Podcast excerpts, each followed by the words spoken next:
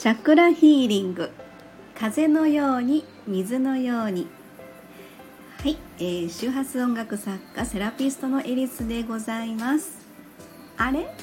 昨日とタイトルちゃうやんって思ったと思うんですけれども。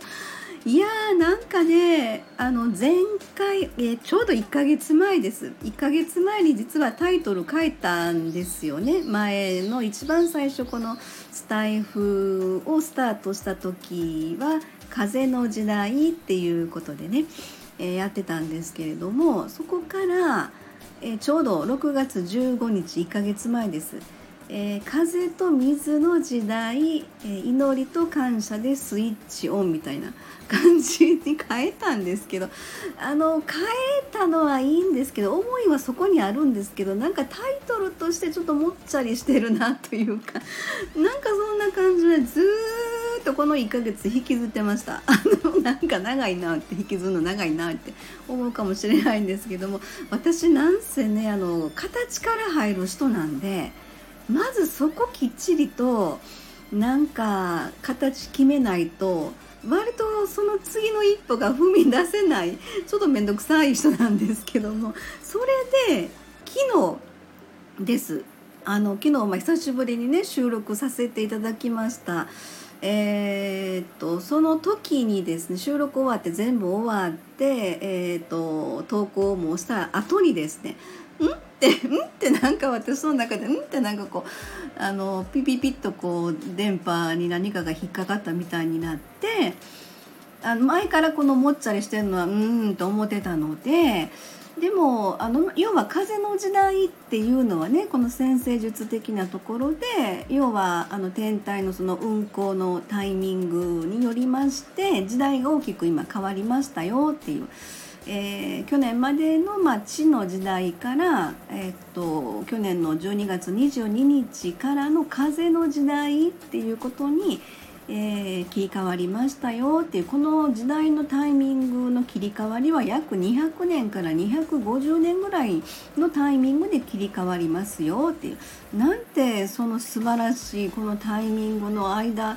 えー、その狭間で私たちは今を生きているんだろうみたいな変な私の中でちょっと感動がありましたのでえこの風の時代っていうのを迷わずチョイスしてたんですよねこっから新しい時代がスタートされるんだよみたいな感じで去年、まあ、迷わずそれをつけたんですがあのそこからですね私の中でいろんな学びが頭の中に今入ってきてます。あの遺伝子のスイッチオンとかねあのちょっと今気になってるのはソクラテスのこととかね、えー、何かしらのそういういろんな著名な人とか今この年になってすごい学びのえそういう意識がですねすごいなんか知りたいというか学びたいというかそういうような今自分の中の意識になってるんですね。これ分からないですけどももしかするとそういった風の時代の移り変わりに対してのいろいろ新しい知識というか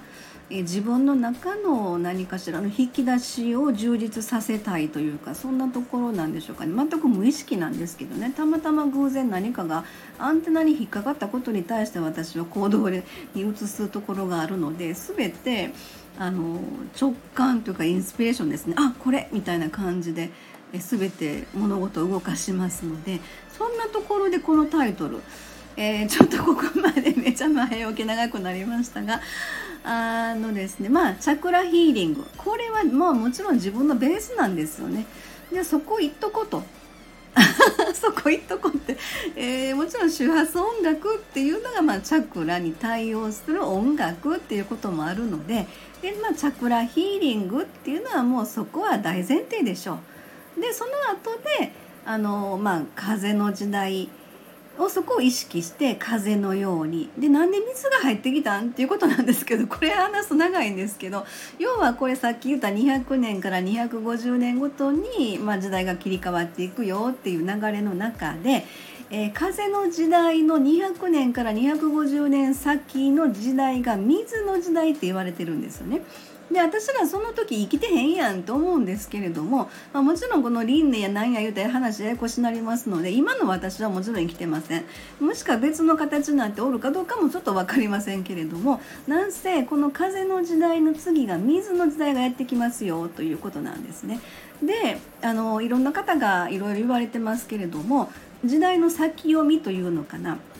あの要はえーと、ジョブスとかねそのパソコンを作った人とかのアップルのあの人ですよねその人が地の時代においてそのパソコンってその風の時代のすごくあの最適アイテムっていうふうに言われてますけれども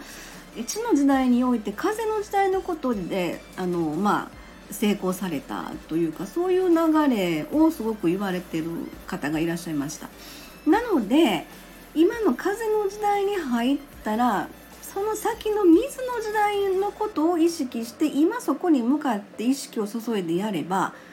いいんじゃないの？っていう感じですよね。まあ、水の時代ってじゃあどういうことを意識すればいいの？って言ったらやっぱりこうあの水は癒しですよね。それからそういったあの、まあ、セラピー的なこともそうですしあの境界線がないまあ海のような大会のようなそういうイメージでこう、まあ、魚座のイメージなんです私の中ではね。魚座っていうのは十二星座の一番最後の星座であってそれまでの11の星座のストーリーを全部最後で両手を広げて受け止めるみたいなそんな学校でいう保健室のような感じの役割があるのでそういった癒しセラピー優しさみたいな感じのところが水の時代。水の時代が主流としてえー、やってくるであろうと。で私が一番言いたいのはあのー、もう私周波数音楽作家ということで音楽作ってやってますけどこれ人間の体は水分でできてます60%以上って言われてますけど、えー、とその周波数を浴びることによって人間の体の中の水分を揺らすんですよね。でその水分が揺れることによっていろいろチャクラに対応してそのメンタル的とか、まあ、体の面とかに対応していくっていうのが、まあ、すごく大まかに言うと周波数音楽の役割やと思ってるんですよ。水なんですねでえーと、私この水というのがやたらと去年からずっと自分の中で何かしらどっかから水やで水やでっていう風なイメージがずっと来てたんですよね。でここに来てあのそこか と思ったんです。まあ、いろんな人のあの声とかねそれも参考にさせていただいてあそういうことねって分かった私水と思っててみたいな感じの 話なんですけどそれであのこれもまた説明長なりましたけど「風のように水のように」というですね、まあ、サブタイトルというかそういうふうなところで、えー、タイトルこれで多分カチッとはまるような気がします。はい、形から入る私からの、えー、タイトルの、まあ、変更のお知らせでございました。はい、えー、ではでは次回の、えー、収録まで失礼いたします。ありがとうございます。